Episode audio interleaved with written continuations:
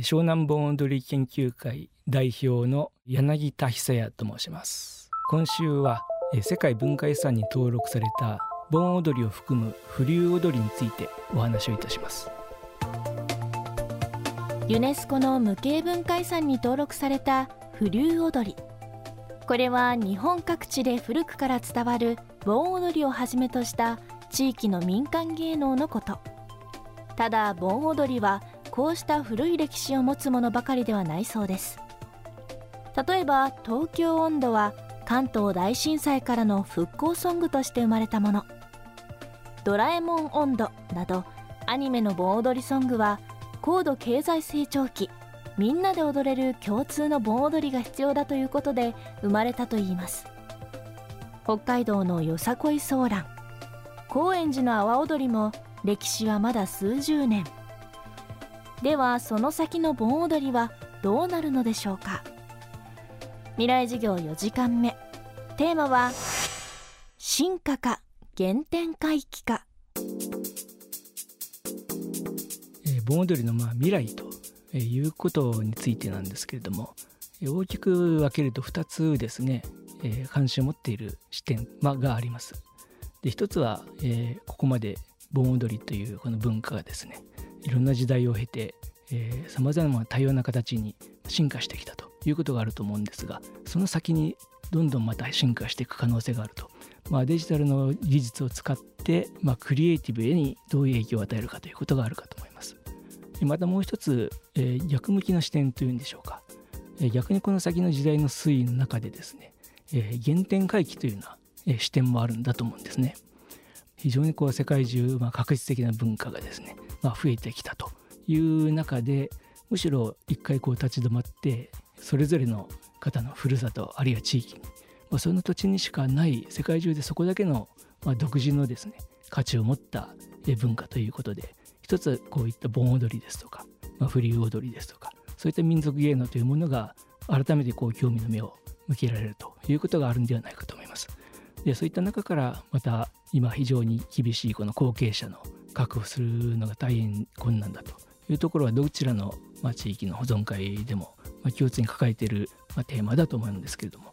ま、単純に普通に人口が減っている特にあの若い方の人口が減っていくと、ま、これを未来に向けて継承していく支え手が確保できないという、まあ、大きな、まえ、原因というんでしょうか、ま、存在すると思います。ま、ただそれ以外にもおそらく原因があって、え、昔はまあ非常に数少ない限られた楽しみの機会としてこの盆踊りっていうのは国民的にこう愛されてたわけですね。まあ、ところがまあ戦後非常にこのレジャー文化というのが多様化しまして、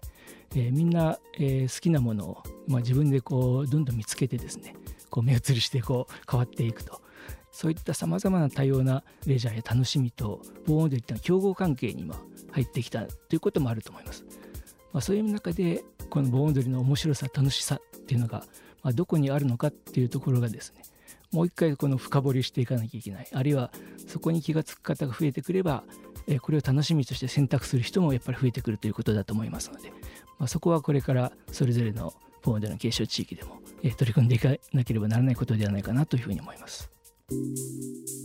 最後に世界遺産に登録された各地の風流踊りに参加したい。見に行ってみたいという方にアドバイスをいただきました。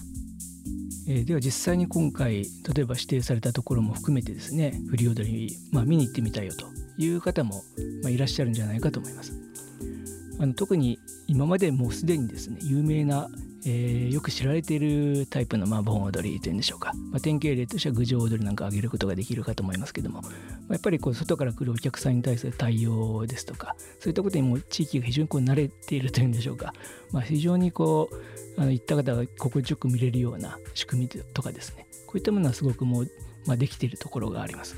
まあ、そういった場合はあのぜひどんどんお出かけになってどうぞ一緒に踊ってくださいよなんていうふうに、まあ、ちらから声かけていただくこともあるかと思いますので、まあ、そういった時はまあぜひ本物の芸の魅力というのをまあ体験されてみてはいいんじゃないかと思います。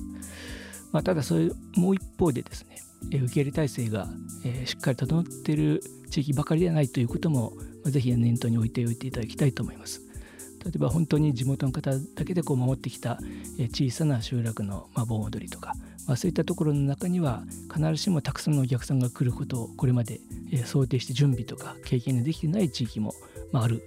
そういった時は事前に訪れる前にですねしっかり情報収集をされて地元のま役所ですとかあるいは保存会の方にまあ状況をお伺いして入ってはいけない場所とかここから先は、え地元の方だけだけの時間とかですね。えそういったものがあるんだよということをあらかじめ知ってその範囲の中でですね現地で見る生の芸能の楽しさというものに、ま触れていただくというふうにしていただいたらいいんじゃないかなというふうに思います。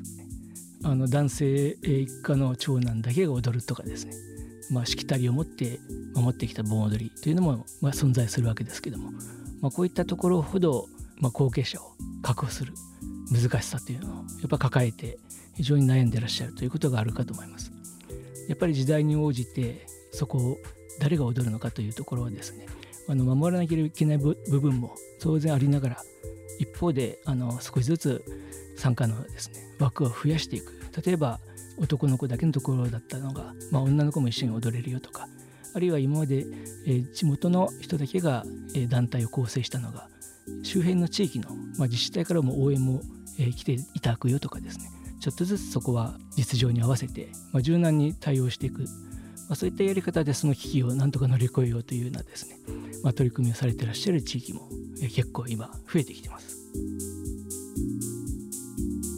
未来授業今週の講師は盆踊りの総合情報サイト盆踊りの世界主催湘南盆踊り研究会代表の柳田久也さん。今日のテーマは進化か原点回帰かでした。未来授業来週の講師は電通サイエンスジャム荻野美希人さんの講義をお送りします。